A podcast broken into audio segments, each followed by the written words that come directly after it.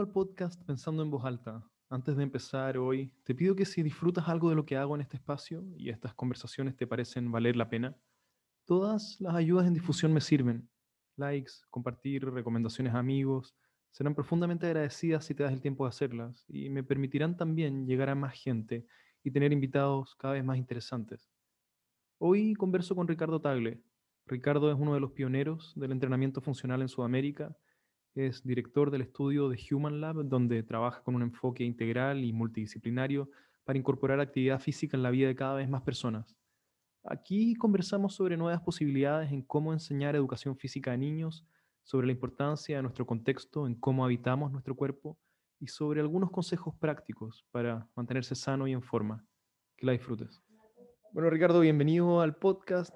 Gracias por eh, tomarte estos minutos hoy para conversar conmigo y empecemos porque nos cuentes quién eres tú eh, y a qué te dedicas hoy. Gracias Vicente, gracias a ti por la invitación, por esta generosa invitación a, conversar. ¿Quién soy? Voy a partir por, quién, por qué hago mejor, ¿ah? más, más fácil que quién soy. ¿Qué hago en este instante?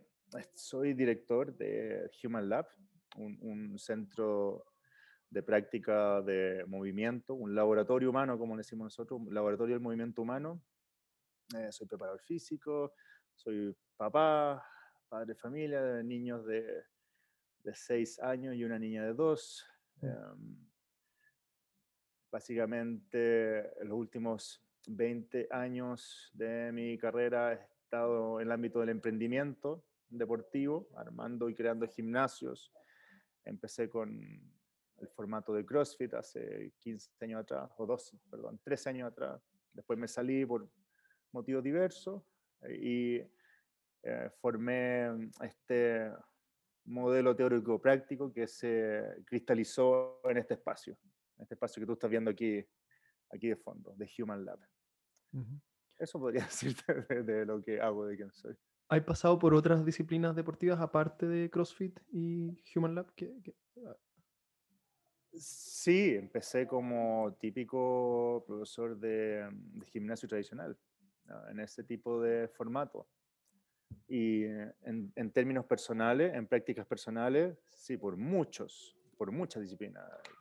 Eh, soy instructor de yoga, fui instructor de yoga por mucho tiempo, de Ashtanga Yoga, eh, atleta, la Universidad de Catleta, eh, después me, mucho más en mi etapa más juvenil, eh, deportes de larga duración, entonces he tenido una amalgama y mezcla de experiencias físicas que de alguna u otra manera me han aportado a uno conocimiento práctico y conocimiento en terreno. Es importante, sé lo que se siente estar en algo, sé lo que se siente estar en una competencia, sé lo que se siente la práctica de deporte de larga duración o larga distancia, sé lo que se siente el entrenamiento de potencia. Entonces, corporalicé lo que mm, puede estar solo lo teórico. Eso me ha ayudado bastante, fíjate, a tener más empatía con la persona que tengo al frente, mm. sea cual sea ese caso.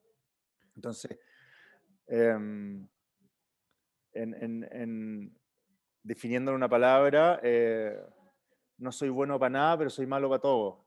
Es como lo que se dice los decatletas, que no, no eres no eres ultra especialista en 100 metros, pero corres 100 metros. No, no, no eres el más fuerte, pero tienes fuerza. Es entonces una amalgama bien, bien amplia de habilidades. Mm. Y eso me fue ayudando, eso me fue ayudando a, a, tener más criterios o a tener más preguntas. Fíjate, a tener más preguntas. A saber qué preguntarme a mí mismo y saber qué preguntar, ¿cierto?, a las fuentes de conocimiento. Um, e-, eso con respecto a la práctica personal, eh, pero con respecto como a, mi, a la aplicación de mi carrera, eh, gran parte ha sido, como te dije, esta mezcla de emprendedor y entrenador. Y tuve mucho tiempo en CrossFit, armé varios gimnasios en, en Chile hace dos años atrás y después me fui saliendo porque ya no, no sentí que lo que estaba haciendo era concordante con lo que, mm, con lo que yo estaba sintiendo, percibiendo y conociendo. Entonces decidí cortar por lo sano y, y salirme de esa línea de formato de entrenamiento, o Mm. formato de práctica física. Cuando, Y ahí me decidí a crear eh, este espacio o abrirlo, abrir esta posibilidad. cuando, cuando dijiste que ah, probar un poco de todo, ser, más un generalista que un especialista, te ha ayudado a hacerte más preguntas. Y antes dijiste que Sí. The Human Lab es un laboratorio. Me imagino que Human Lab es el, este, el- punto culmine de todo este preguntarse, donde da lugar a todas esas preguntas que está ahí, que te has Em, empezado a hacer. es, a ver, es, el, es la resultante, no sé si es culmine, porque al igual que, me imagino que tú, vamos a seguir reflexionando, vamos a seguir integrando conocimiento, vamos a seguir em, aumentando grados de conciencia en algunos ámbitos en particulares. Mm. Entonces yo lo veo más como un camino, como, Mm. como transición y como punto culmine, porque seguramente en cinco años más podemos tener esta misma conversación y estar en ámbitos distintos, ¿cierto? O con otras premisas. Em, pero sí, en este momento, con este nivel de conciencia que tengo, es, ok, sería así como, ok, a esto llegué, a estas conclusiones llegué. Bien. Así que en ese caso sí, pero también dejando claro que es un proceso que es dinámico, porque este lugar se forma en base a esa reflexión, en base a la reflexión crítica, a preguntarse permanentemente qué es lo que estamos haciendo y para quiénes, y para quiénes, ¿cierto? Tú lo acabas de decir, el ser humano es generalista, es generalista y hemos visto estos últimos 40 años eh, un empobrecimiento de em, los estímulos físicos, los estímulos em, o psicofísicos que llegan a un ser humano. Entonces, de alguna manera tenemos que volver a rescatar esta variedad de estímulos que hacen a un ser humano que se comporte de una manera más, yo diría, más plena. Yo diría que más plena.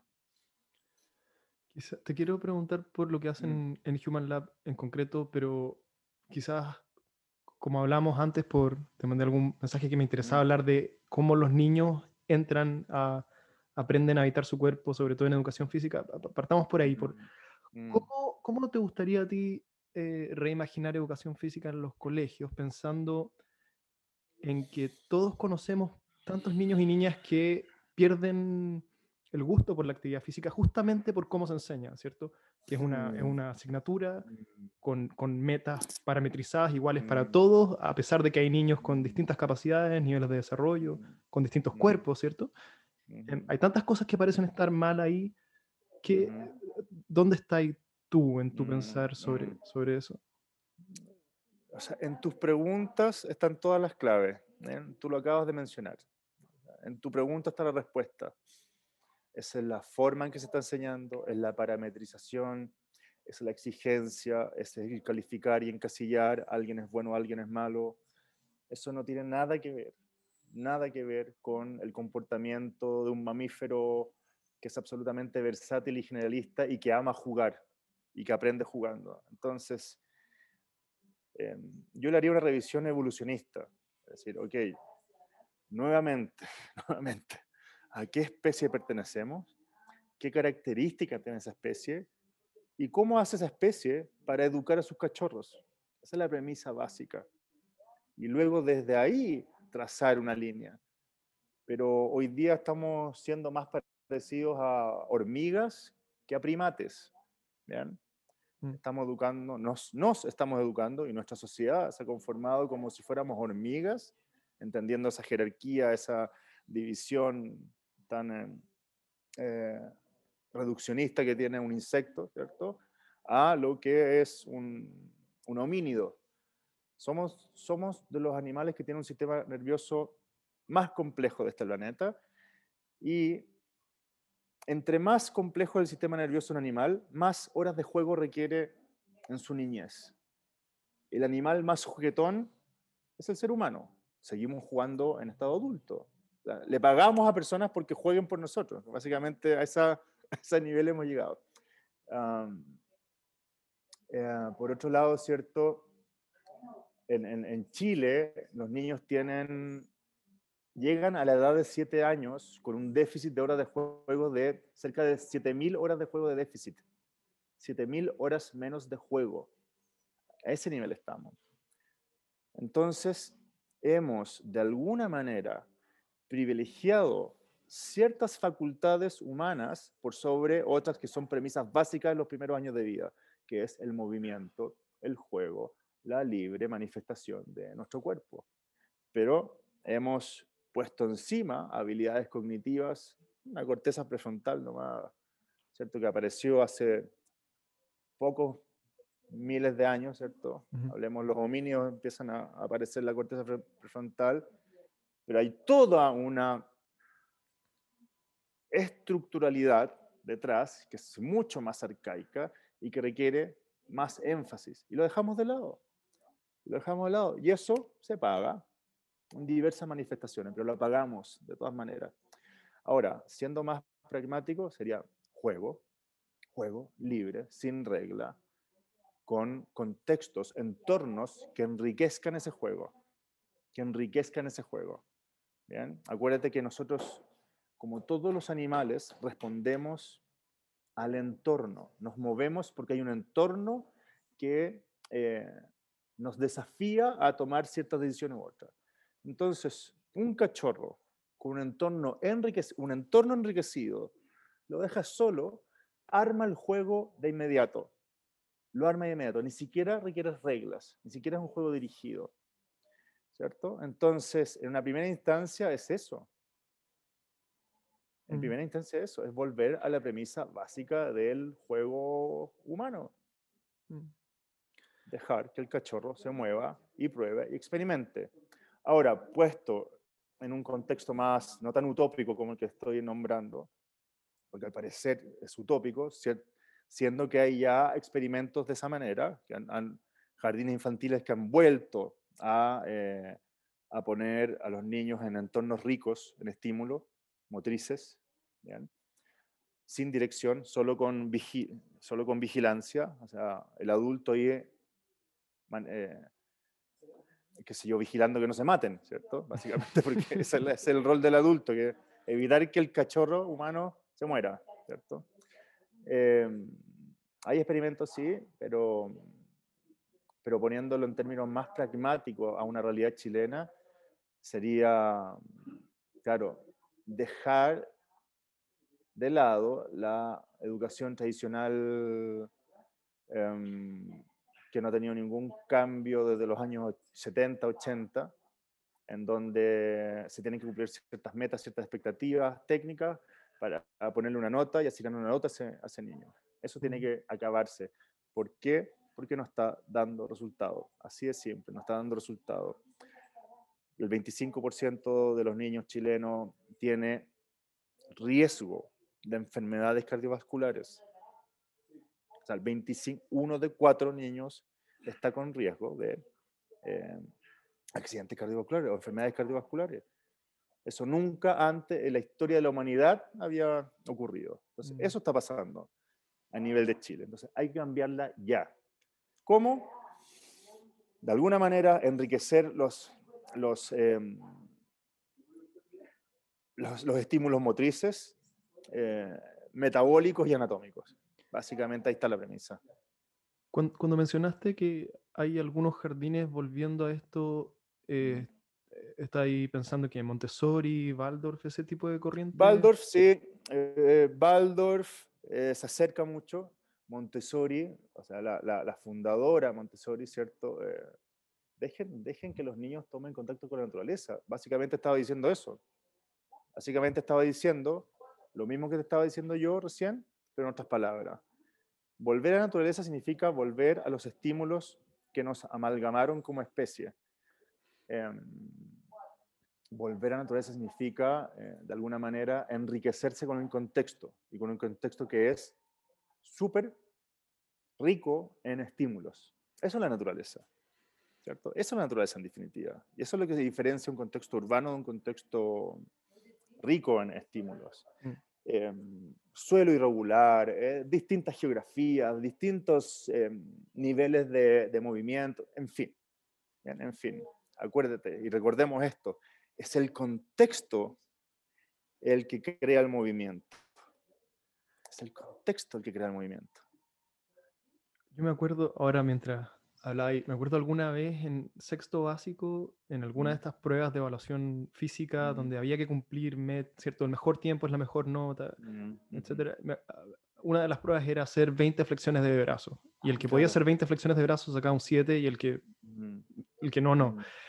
Y me acuerdo que el, todos teníamos que pasar por turno, adelante, o al, centro de un círculo donde estaban todos los compañeros mirándote, hacer 20 flexiones de brazo, ¿no? Y era, era muy evidente, ¿cierto?, quién mm. era seleccionado de rugby y podía hacer 20, y quién nunca, ni siquiera había tratado de, de hacer una flexión, mm. y tenía que soportar las burlas, ¿cierto?, y ser humillado y ridiculizado en frente de todos. Mm. O sea, es, tan y ahora pienso, ¿cómo es que hubo un adulto ahí, ¿cierto? Y que no mm. tomó conciencia de que, mm, de que eso no puede haber estado bien. Que... Mira, no quiero, no quiero, qué bueno que lo hiciste. Ahora estoy pensando, escuchándote, escuchándote, se me viene a la mente una razón que no, no vi hace un minuto atrás. Tal vez para un contexto determinado, tal vez para un contexto determinado ese tipo de educación calzó. Pero al día de hoy, en nuestro contexto moderno, hablando de niños que un cuarto de la población de los niños tiene riesgo cardiovascular, ese contexto no está sirviendo. Entonces, eh, quiero que me entiendas, no me malinterpretes. Tal vez ese formato de educación sirvió para la eh, eh, Inglaterra victoriana donde requerían ¿cierto? formar cierto tipo de seres humanos. Pero al día de hoy, con el tipo de pocos estímulos motrices que están teniendo los niños y de este analfabetismo motriz con el que llegamos de adulto, tal vez esa educación tan pretérita, ¿cierto? Ya no sirve. Ya no sirve. Y acojo ahí, así, acojo tu crítica, porque es la misma que tengo yo. Yo también me formé así. Yo también sufrí. Yo me, em, me tenía que, ¿cómo se llama? Eh, me sacaba las clases de educación física porque me bajaban el promedio. O sea, yo era Mateo, entonces no, me bajaba, seis, tenía 6, 8, no quería, me trataba de evitar las clases de educación física por lo mismo, porque me iba mal. ¿Por qué? Porque no, no, no, no me ajustaba a esa unidad de medida, ¿cierto? Imagínate lo que soy ahora. Entonces, eh, siendo un niño que también sufrió lo mismo, mm. ¿cierto? Ahora de adulto, lo entiendo perfectamente. Pero, a pesar de eso, y, tratando de mm, y tratando de alejarme un poco de mis propios sesgos, entiendo que ese formato de educación tal vez en una época determinada, en un contexto en particular, sí tuvo utilidad sí tuvo utilidad. ¿Bien? donde teníamos niños que tenían una base física em, más potente, más versátil, más completa de la que tienen los niños ahora, o de la que tenemos nosotros los adultos ahora. Al día de hoy, ese formato ya no existe, quedó muy, muy, muy eh, pretérito. Mm, mm. ¿Cierto? No sé si me, me di a entender. Sí, sí. No sé, si te, no sé si te compartes conmigo esa apreciación. Entiendo, entiendo, sí. No estoy tan adentrado en tu universo como para mm. saber, pero sí entiendo lo que tratas de decir. ¿Hay algo, mencionaste que tienes dos hijas, una de dos y una de seis años, ¿hay, hay algo en particular, concreto, que tú les lleves a ellas de tu mundo para que no caigan en, esto de lo que estamos hablando? primero, sin zapatos, no zapatos. ¿En la casa sin zapatos? O, Sin zapatos en la casa. En la casa, obviamente, sin. En la casa, obviamente sin zapatos. Obviamente sin zapatos. Y afuera, tanto como se pueda. En el parque, fuera zapatos. Si estamos en, verano, fuera zapatos. Eh, en invierno, sí, se los saco para que prueben el frío, sientan frío, sientan las texturas. Pero la base, si no tienen pies, si no están tocando, si no están percibiendo, el mundo a través de sus pies, les cortamos un montón de estímulos sensoriales que llegan a formar su sistema nervioso y llegan a formar su estructura. Porque el pie tiene muchos sensores de presión, presión, ¿cierto? Y esos van estimulando cadenas musculares. ¿Qué pasa si los acolchamos? Les ponemos una barrera de, de un polímero, ¿cierto? Un polímero blandito. Estamos aislando de esos estímulos. Y más todavía si están esos polímeros están en, declive, ¿cierto? Tienen, entonces, les arruinamos la mecánica maravillosa que tiene el pie. Maravillosa que tiene el pie. El pie es una, como decía Da Vinci, el pie es una obra de ingeniería de la naturaleza. La mejor obra de ingeniería de la naturaleza. Primero eso. Segundo, el juego libre, sin participación. Ya, a ver qué hacen. Ah, ya están, están interactuando. Ya, quieren subirse al árbol. No, no, no, el no, no, no existe. Nunca les transmití ese miedo. Es, ese fue el ejercicio. ¿ah? Tuve que realizar el ejercicio de forma consciente y decidida de no inocularles el miedo que tal vez me fue heredado a mí. Entonces, si querían subirse a un árbol, perfecto, que lo experimentaran y probaran. Yo cerca como adulto, para evitar que se maten. Yo no quiero que mis cachorros se mueran, ¿cierto? Como adulto responsable y atento a eso, ahí, pero observando, siendo un testigo de esa manifestación, siendo un testigo y celebrándole los logros. Y tampoco nunca exigiéndoles, nunca llegándole, si tienes que ser mejor, y no, no, no es el juego, es la libertad. Mm. Que experimenten, que sean los más libres, eh, auténticos y espontáneos posible en términos motrices. Mm. y no llevarlos a, a, la neurosis que tienen los padres, sobre todo los chilenos, lo he visto mucho, de el ser mejor, de exigir, tienes que ganar la carrera, tienes que ser esto, etcétera, etcétera, etcétera, sino que, que ellos busquen lo que les es placentero en ese instante en particular. Y lo han hecho. Y mis niños se han formado, al menos mi hijo más grande, porque la niña lamentablemente nació en pandemia y estaba encerrada, no ha tenido esos estímulos que tuvo mi hijo mayor, ¿cierto? No los tuvo, porque era ridículamente, los parques estaban cerrados y si íbamos a jugar, porque yo vi un departamento, imagínate, íbamos a jugar y llegaba un guardia a echarnos, no sé. Ante esa locura, ella recibió mucho menos estímulos motrices como todos los niños que nacieron en pandemia y mm. que están encerrados, ¿cierto? En departamentos, son niños urbanos nacidos en pandemia. Ahí, tal vez los próximos cinco años veamos esos efectos. Eh, pero sí, un, he sido testigo, no principal, no protagonista, testigo de la expresión natural del cachorro humano. No he intervenido, solo testigo asegurando un espacio, ¿cierto?, que se puedan desenvolver de forma segura. Mm. Pero nada más, no hay que intervenir. Lo tienen, lo tienen, no hay que intervenir. hay que crearles el contexto. Si tienen un contexto rico, ¡boom! Se prende, algo se les prende que empiezan a ocupar todo. Y ese contexto rico puede ser una plaza con juegos para que escalen. Es mm. importante, es importante tener placitas en todos los barrios de, que existan, en, todas las manifestaciones posibles, que hagan que los niños trepen, gateen, em, se arrastren e incluso puedan lanzar objetos esas mm. manifestaciones básicas, que son humanas, básicas. Hay dos conceptos ahí que mencionaste que me parecen que son centrales. Uno es esto de ser un testigo que, que se, que se que no se que no le da lugar a su impulso por intervenir, ¿cierto? Porque hay algo ahí de, deliberado, deliberado, ¿cierto? De autocontrol que dijiste también. Y lo mm. otro es lo del juego. Y los dos, estas dos cosas, muchos adultos parecemos haberlas perdido, ¿cierto? Nuestra capacidad de hacer eso. Incluso con perros estaba pensando mientras hablaba de que hay tanta gente que lleva a los perros con la correa súper corta y que no los deja hacer nada y el perro es un nudo de neurosis, ¿cierto? Que no sabe socializar con otros perros. claro. Em, es un nudo de neurosis, exactamente. pobre perro. Eh, yo tengo una hija de dos años. claro. y, también nació en pandemia. También, sí. también nació en em, pandemia.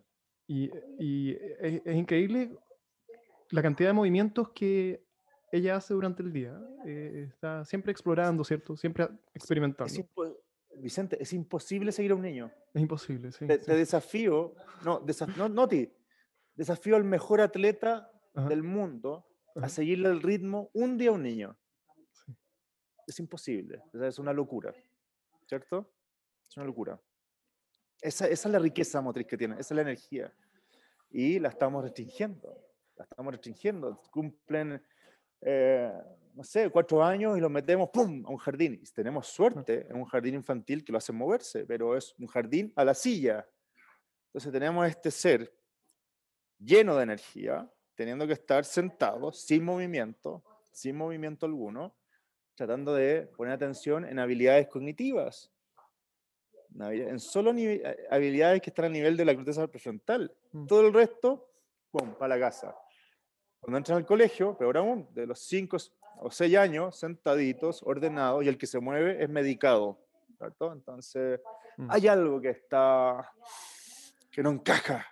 Esto, hay algo que no encaja. E, esto, esto de, de me gusta que haya usado harto la palabra juego, porque no, no lo había pensado yo antes, pero es una capacidad que hemos perdido todo, ¿cierto? Porque incluso aunque uno se mantenga activo, cuando yo voy a jugar tenis, no, no, es, ¿cierto? Tiene solo el título de juego un poco, a pesar de que me gusta y todo, pero, pero esto mm, hay un mm. espíritu en cómo uno enfrenta el, movimiento que, que, es otro, tiene otro color eh, tonal, ¿cierto? Otro, sabor, otro sabor, sí, tiene otro sabor.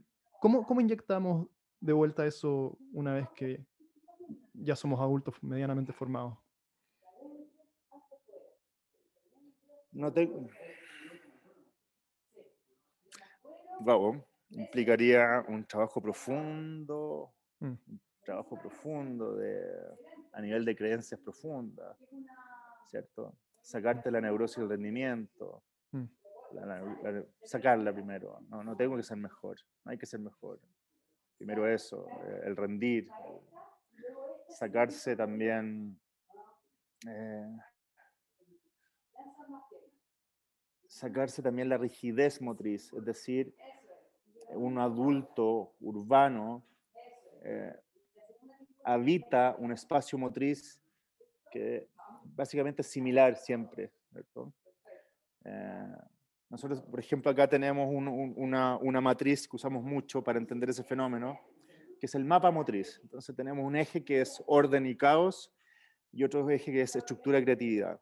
Entonces cada cuadrante implica un, una forma de habitar el cuerpo distinta. Entonces, la mayoría de nosotros puedo apostar que habita el cuadrante orden y estructura. ¿cierto? O jueguen, en, está jugando tenis, es una cancha de tantos metros, tanta duración, se juega así, entonces hay una estructura. Em, no hay una incertidumbre, no, no estás cambiando continuamente los estímulos. ¿Para qué decir en el ámbito de los gimnasios? Haga 3 por 12 repeticiones en esta máquina ¿A qué decir eso? ¿Cierto? Entonces, es invitar a esa persona a habitar distintos espacios. Mm. Particularmente, hablo de mí ahora, perdone que hable de mí, a mí me sirvió mucho habitar el espacio eh, caos, creatividad. Me sirvió muchísimo. Habité espacios que estaban en mí, pero que estaban contenidos. Entonces, eso es romper propios paradigmas. ¿bien? Y es un trabajo duro, porque hay emociones atadas a los gestos. Hay cultura atada al movimiento. Es un fenómeno. Si yo, tratara de definir el movimiento, sería, el movimiento es un fenómeno eh, psico-neuro, eh, psico-neuro, facial endocrino que se desenvuelve en un contexto lingüístico y cultural determinado. Si tratara de definir el movimiento con lo que sea hasta el momento. Pero se desarrolla en un ambiente lingüístico cultural. Entonces, cultura, emoción, pensamiento, movimiento van de la mano, van de la mano y cada variable afecta a la otra. Mm. Entonces, para un adulto, para un adulto, va a ser un trabajo durísimo tener que cambiar ese paradigma. ¿Se puede hacer? Sí, obviamente se puede hacer, pero es una pegadura. Es más fácil con el niño. Es más fácil, hay un dicho, ¿cierto? Es más fácil fortalecer a un niño que reparar a un adulto herido, ¿cierto? Mm. Entonces, la clave, como tú ya lo vislumbraste y lo planteaste en esta conversación, está en nuestros cachorros, de los primeros siete años de vida. Ahí está la clave. Mm. ¿Cómo, ¿Cómo me debería imaginar cómo se ve desde afuera ese cuadrante de creatividad eh, caótica? Eh, si alguien no tiene idea de qué está hablando, ¿qué, ¿cómo se ve eso? lo más parecido, junto tú, a, algunas formas de danza contemporánea, exploración del movimiento puro. Ah, lo que te surja, conectado con la emoción, con las emociones que están surgiendo. Entonces, un estado pleno de fluidez y de conexión eh, psicoemocional motriz. Entonces va surgiendo en la medida que va surgiendo la emoción. Y surge el movimiento de lo que nazca. Sin reglas, sin estructura y no hay malo ni bueno. ¿Con música? Con lo que quieras. Da lo mismo.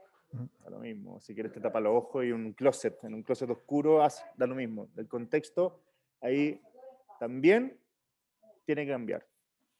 Entonces, si nos quedamos en el mismo contexto, entonces ya estamos creando una estructura. Si cambias de contexto, ya hay mayor variabilidad también. Acuérdate que te mencioné que el contexto hace el movimiento. Entonces, o le da la instancia al movimiento para que aparezca. Em, entonces, ese espacio es como lo, es lo que hace la, la, danza contemporánea, pero lo más experimental de la danza contemporánea. Ahora, no es necesario ser un... Eh, una, un practicante de danza contemporánea para llegar a ese espacio. En este instante lo podemos hacer y se nos ocurre cualquier cosa y que surja, listo. Sin vergüenza. O si surge la vergüenza, bueno, que surja y dejarla pasar. Y ocurre, listo, ocurrió, me avergoncé, ya, listo, chao.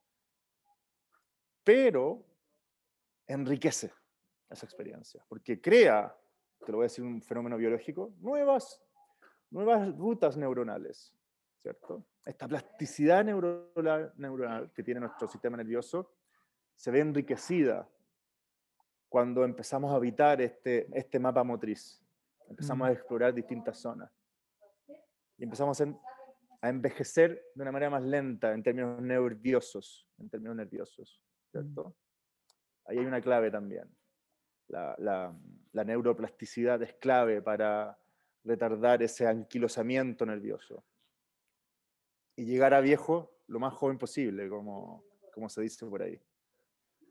Yo, sabes que yo creo que nunca me he permitido habitar ese cuadrante de eh, creatividad caótica. Y mientras lo escribía, y lo primero que pensé fue si es que mi vergüenza ¿cierto? me permitiría moverme ahí o, o no. Mm, mm.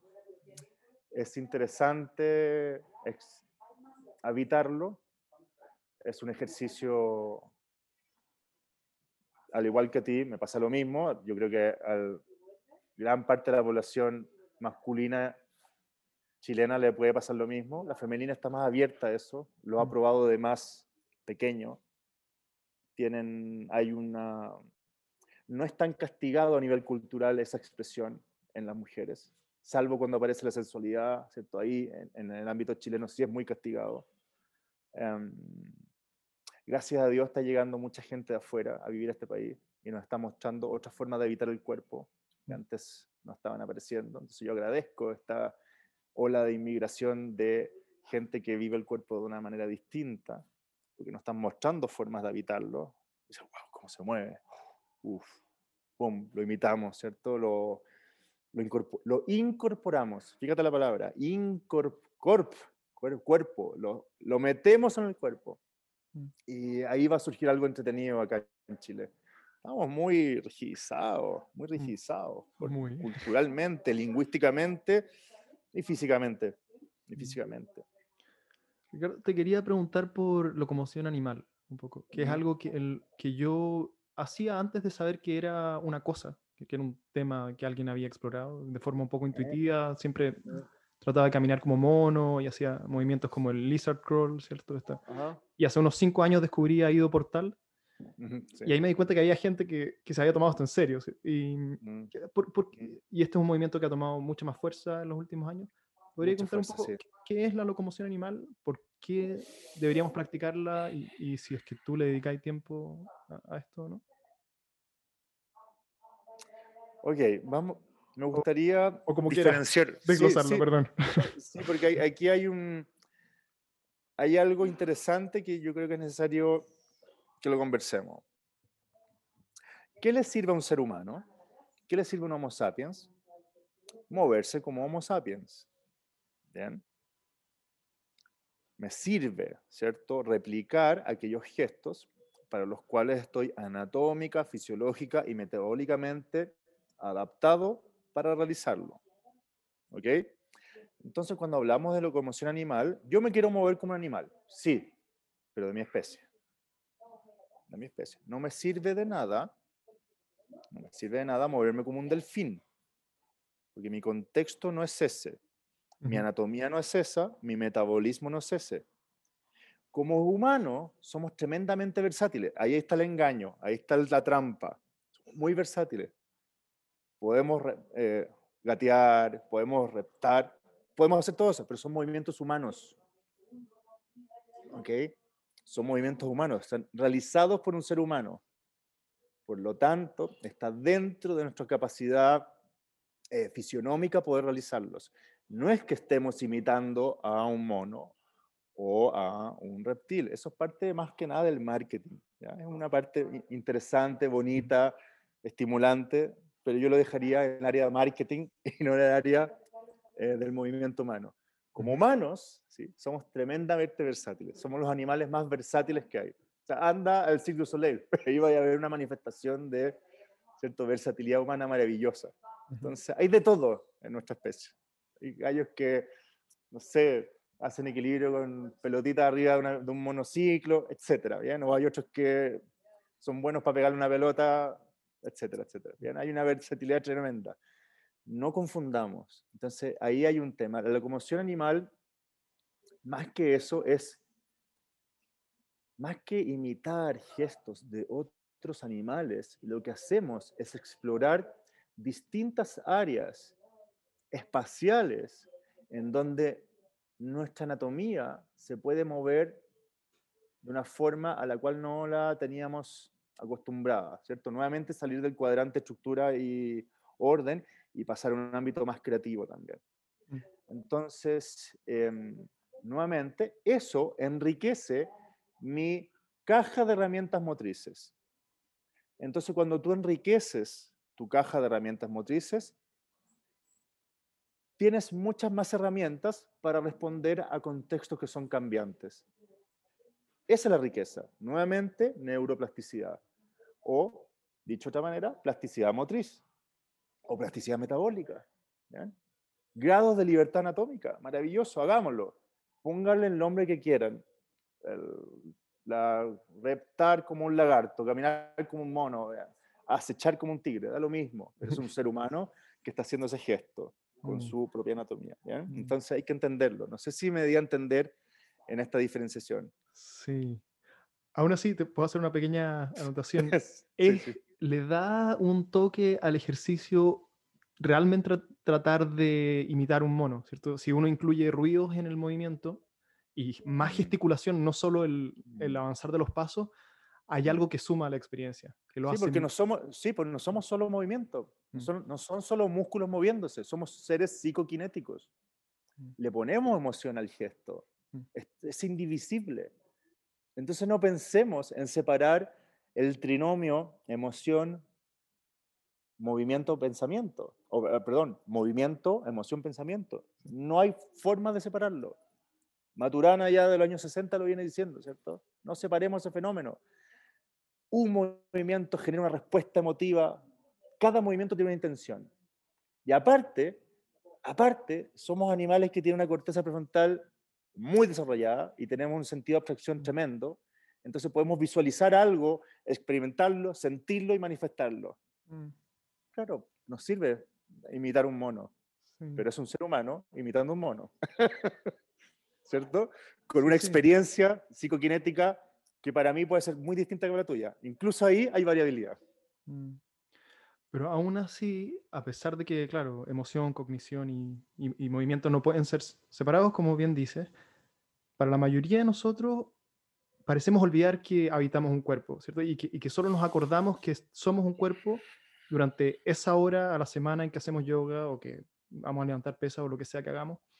Y el resto de nuestro tiempo hay una disociación casi total. Bueno, pasamos que ocho horas al día sentados, no sé cuánto rato será. ¿Cómo hay algo concreto, práctico que se te que, que puedas aconsejar para volver a, estar más acá, ¿cierto?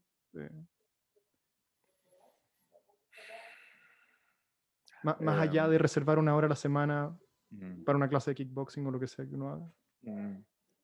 Es, lo que estás definiendo es el gran, uno de los fenómenos que describe el problema de la modernidad, ¿cierto? Entonces, ante ese fenómeno, la hipocinesis, la carencia de movimiento, y al carecer de movimiento carecemos de la experiencia de estar habitando un cuerpo, que es lo fundamental, lo primero.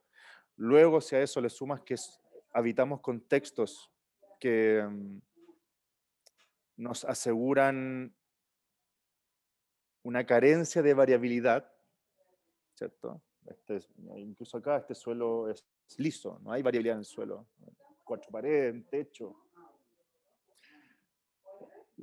La pregunta que estás planteando es la pregunta de cómo eh, salimos de nuestro contexto moderno. Básicamente ese es el fenómeno. La hipocinesis, carencia de movimiento, la hipercinesia, la exageración de una postura o gesto o movimiento incluso, el deporte es hipercinesia. El deporte no es una, yo digo no es salud, decimos que no es salud el deporte, cuando se lleva a hipercinesia. Hipocinesis, carencia, hipercinesia, exageración, la, bueno, la alimentación discordante y em, la carencia de naturaleza. Son las cuatro variables que definen el fenómeno de la modernidad en términos de salud. Y ese es el, gran tema, pues. lo que me acabas de decir, es el gran tema. La gente, la gente está disociada de su cuerpo, no lo habita, porque hay contextos que no lo hacen habitar y hay un fenómeno cultural que ya se llama llamado modernidad que está haciendo que no, no lo requiramos. Aprieto un botón y me llega la comida. Aquí, así al lado. ¿Cierto? Aprieto un botón y me llega el alimento. Y mi carga genética no está preparada para ese confort. O sea, la expresión epigenética que ocurre va a ser bien pobre comparada a la que tenía cierto nuestro ancestro. Entonces tenemos una carga genética de hace 300.000 años atrás y estamos viviendo un ambiente en donde aprieto un botón y me llega alimento y no hice nada. ¿cierto? Y no dice nada. Entonces, ese es el gran problema, querido. Vicente. Lo acaba de definir, no tengo la respuesta. Estoy intentando obtener herramientas prácticas para, de alguna manera, em, de alguna manera, disminuir, ni siquiera hacer desaparecer, disminuir los efectos de la modernidad en mi organismo. Y esa herramienta es moverme, darle variabilidad a mi movimiento, mantener mi metabolismo activo y em, desarrollar hormesis, o sea, meter estresores, estresores en su justa medida. Ah, me interesa eso de los estresores, pero, pero te he escuchado antes, te, he escuchado hablar sobre la respiración. Eh, quizás juega algún papel aquí en lo que estamos hablando. ¿Por qué, es ah, importante la respiración? Eh, mm. porque esto sí que solemos dejarlo de lado, ¿cierto? Eh, ¿Cuál es la importancia de la respiración? Te, lo, lo, voy a comentar desde mi perspectiva, ¿cierto? Yo sé que hay, hay perspectivas en, en, otras áreas que son tal vez más profundas. La, la respiración, el hecho, la mecánica de respirar, ¿cierto? Es física, es biológica hay, una, hay un animal que recluta musculatura manejada por impulsos nerviosos y relaja musculatura. Eso está intrínsecamente relacionado con el funcionamiento de nuestro sistema nervioso. La frecuencia de la respiración, el control de los músculos respiratorios, ¿cierto? está controlado por el sistema nervioso simpático y parasimpático. dicho en palabras más simples, nuestro sistema nervioso simpático controla todos los mecanismos arcaicos de estrés, de huida y combate, ¿cierto? Y el, parasimpático los de relajo. Entonces, cuando tenemos personas cuya mecánica, cuya postura, cuya anatomía está mandando señales incorrectas a nuestro sistema nervioso, tenemos gente que está en un estrés permanente sin saberlo, ¿cierto? La respiración es clave en eso, porque manda señales a nuestro sistema nervioso y viceversa. El sistema nervioso controla la respiración, pero la respiración también puede desencadenar patrones em, emocionales particulares y específicos. Hay un trabajo muy lindo, hay un trabajo muy lindo, em, el, el, modelo Alba Emoting que desarrolló, se me fue el nombre ahora en este instante, se me acaba de olvidar la señora que desarrolló este modelo, que es chilena, mm. está en Chile, escribió un libro maravilloso, desarrolló un modelo maravilloso, el Alba Mountain, que es básicamente em, desencadenar respuestas emocionales a través de patrones posturales, sobre todo de, de, rostro, y de patrones respiratorios. Y ella demostró en ciencia dura que un patrón respiratorio desencadena una respuesta emocional específica y viceversa, ¿cierto? Entonces la, respiración es una herramienta, una herramienta fundamental para aquella persona que de alguna manera quiera empezar a trabajar sobre sus estados emocionales o más práctico y más, eh, más extendido sobre el estrés, el grado de estrés. Entender esos mecanismos puede resultar muy beneficioso para cualquier ser humano. ¿Cómo respiro? ¿Desde dónde respiro? ¿Cuál es mi patrón? ¿Cómo gesticulo al respirar? ¿Cómo está mi tono muscular? Etcétera. Mm. Es fundamental. ¿Cierto? Sí, sí. Tantas cosas que, mm, que, que, necesitamos, tantos recordatorios. Em, Ricardo, ya empezando a quizás a cerrar un poco, quería volverme tan práctico como podamos aquí, ¿cierto? Para dejar cosas en concreto.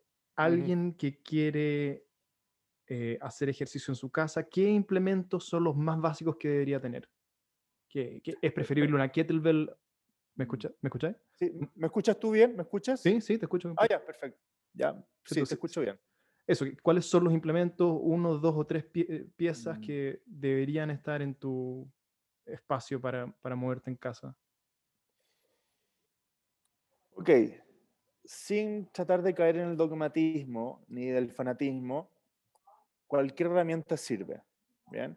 Pero yo le recomiendo un peso libre, un peso libre, o sea, no una máquina para hacer ejercicio, ¿bien? Bueno, depende mucho del estado de la persona. Si una persona que está en una situación anatómica o motriz muy frágil, muy vulnerable, tal vez sea otra herramienta, ¿bien? Pero para el, común de los mortales, ya, no, no, personas que estén en un nivel de fragilidad ya patológica, para el común de los mortales, le vendría muy bien un objeto, o sea, un objeto pesado, ¿bien? O sea, que la fuerza de gravedad tenga un efecto sobre nosotros, que pueda manejar a una mano o, o unilateralmente. Eso sería tremendamente más práctico y más versátil que cualquier otra herramienta. Y puede ser una mancuerna, una pesa rusa o puede ser una piedra, ¿bien? Pero un objeto con una carga que se sienta, ¿bien? O con, o con la posibilidad de cambiar esa carga, ¿cierto? Una pesa rusa de 8, de 12, de 16 o una mancuerna que pueda ir cambiando de peso. Pero un objeto que pueda ser manejada a una mano, unilateralmente, ¿cierto? Y que sea versátil. Porque eso entrega muchas más posibilidades de prácticas eh, a esa persona que cualquier otro tipo de, situación o de herramienta. Ah, esta misma persona anatómicamente normal que te escucha y se compra una pesa rusa de 16 kilos o, lo que sea, que pasa 8 horas al día de su día sentada y tiene 30 minutos día por medio para usar este implemento que te eh, que siguió tu consejo en comprarse. ¿Qué debería hacer esos 30 minutos? Para esa persona que tú describes, para esa persona particular que tú describes, que es el común de la población del contexto moderno en el cual estamos viviendo, se vería muy beneficiada si replica o recupera la funcionalidad en patrones que son básicos en nuestra especie. Patrones.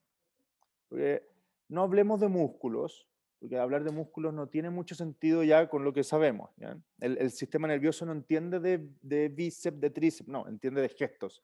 Tengo que agacharme a hacer algo, me agacho y hago algo. Tengo que escalar, escalo, no es que el sistema nervioso esté, ahora vamos a mover el dorsal, ya, y ahora vamos con el tríceps, y ahora vamos con el... No, eso no... Eso lo hacen los robots ahora. Eso lo hacen los robots y por eso se mueven.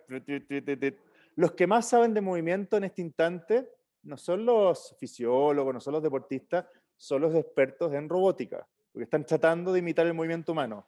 Esos son los que más saben de movimiento en este instante, de cómo el sistema nervioso regula el movimiento. Entonces, a esa persona en particular le convendría mucho ir a los patrones básicos de movimiento. El acuclillamiento, las estocadas, patrones de empuje, de flexión, eh, patrones de rotación, patrones de inclinación, y hacer una combinación de esos patrones. Recuperar la funcionalidad en aquellos patrones básicos. Y después empieza a combinar los patrones. Pero lo básico, lo básico, lo básico, lo básico sería eso. Sería eso. Sentadillas, estocadas, lo más básico. Sí, exacto. Un poco más avanzado, ¿cómo pensáis tú en respecto los periodos de descanso? ¿Cómo debería uno dosificar la carga de trabajo? ¿Qué hay, perdón, quizás más específico, porque esto depende tanto de la persona. ¿Cómo... Sí, depende de la persona. ¿Qué hay de, entrenar, como dicen los gringos, train to fail, entrenar hasta, hasta el fracaso, no sé cómo se traduce, hasta mi máximo? Hasta la falla muscular. Hasta la falla, ¿Qué hay de, de eso? Ah, a ver, esa pregunta es muy técnica porque, em,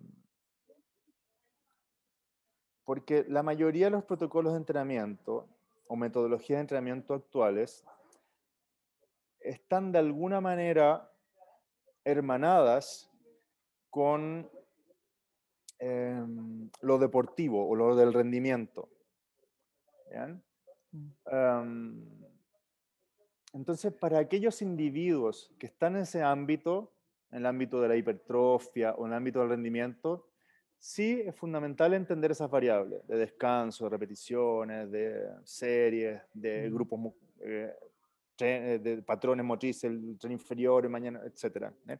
Para aquellos individuos sí es relevante porque andan en búsqueda de alcanzar ciertos parámetros o ciertas métricas o rendimiento, etc. Para el resto de nosotros seres humanos sapiens, que nos gusta jugar y aventurarnos y explorar, no tiene mucho sentido. Bien, es el juego, es el autoconocimiento y es decir, hoy día estoy cansado, no tengo ánimo. Voy a jugar, voy a moverme de otra manera. ¿Sabes qué? Voy a probar esto.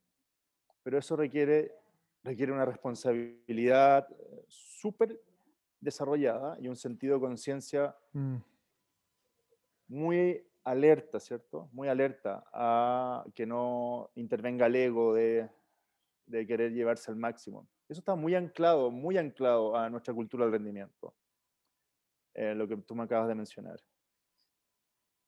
¿Qué, pausa de descanso tiene un Hasda que está cazando en, el, Tanzania en este instante? ¿Qué es?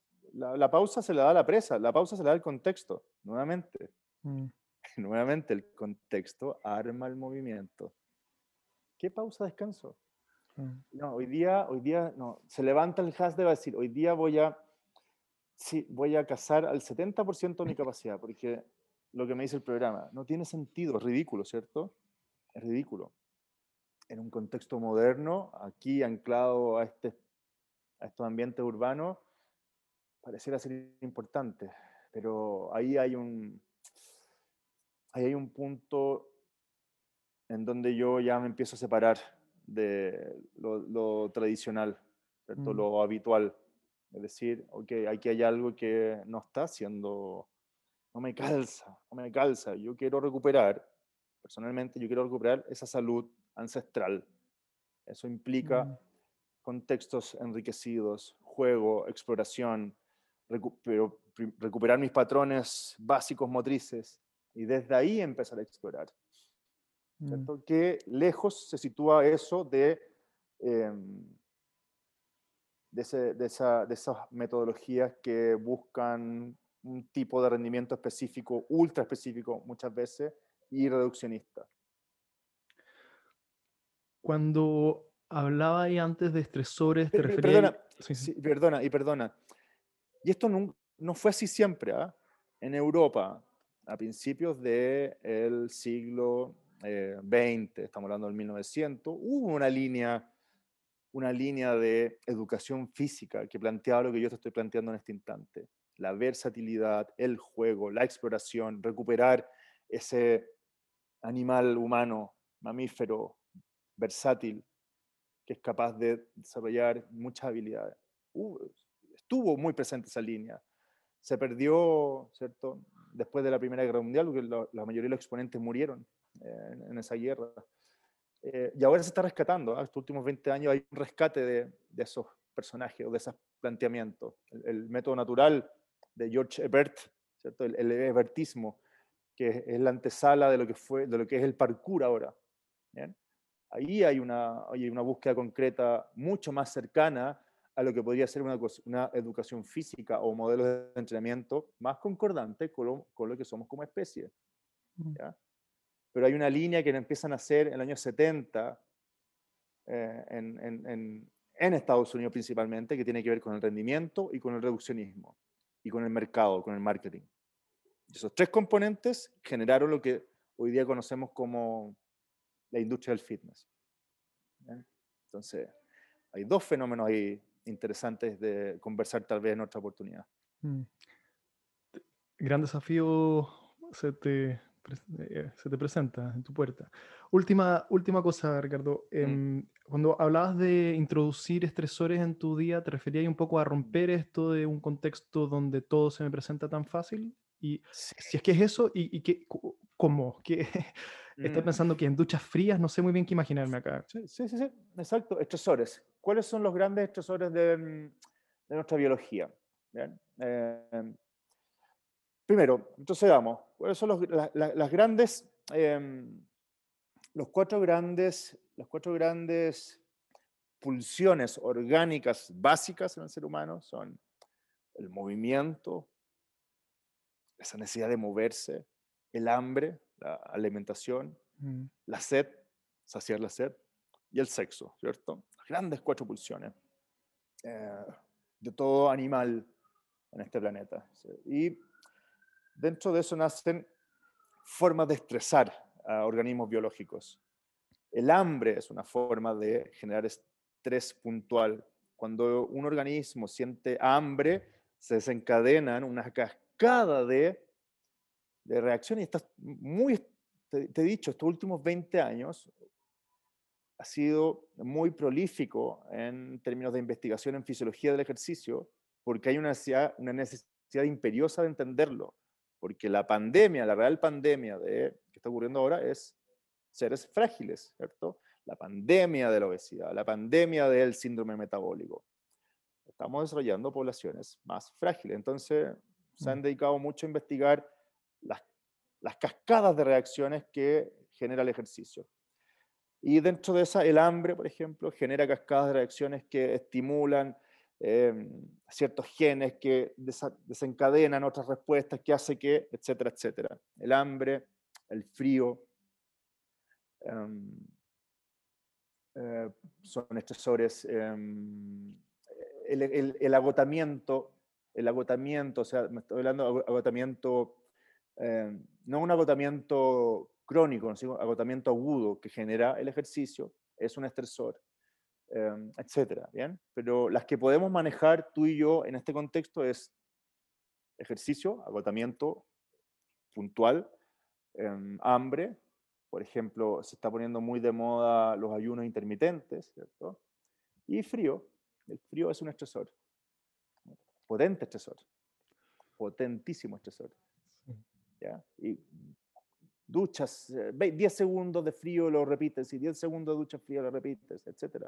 O exponerte al frío. Fíjate que todos esos grandes estresores que nos crearon como, nos amalgamaron como especie, son todos esos estresores que hoy en día rehuimos. Y yo diría, y aquí me aventuro en una opinión personal, yo diría que la historia de la humanidad es una historia de la huida de, aquellos estresores. Es una huida del hambre, porque el hambre es espantosa, es una huida del frío, porque es espantosa, y una huida del agotamiento físico.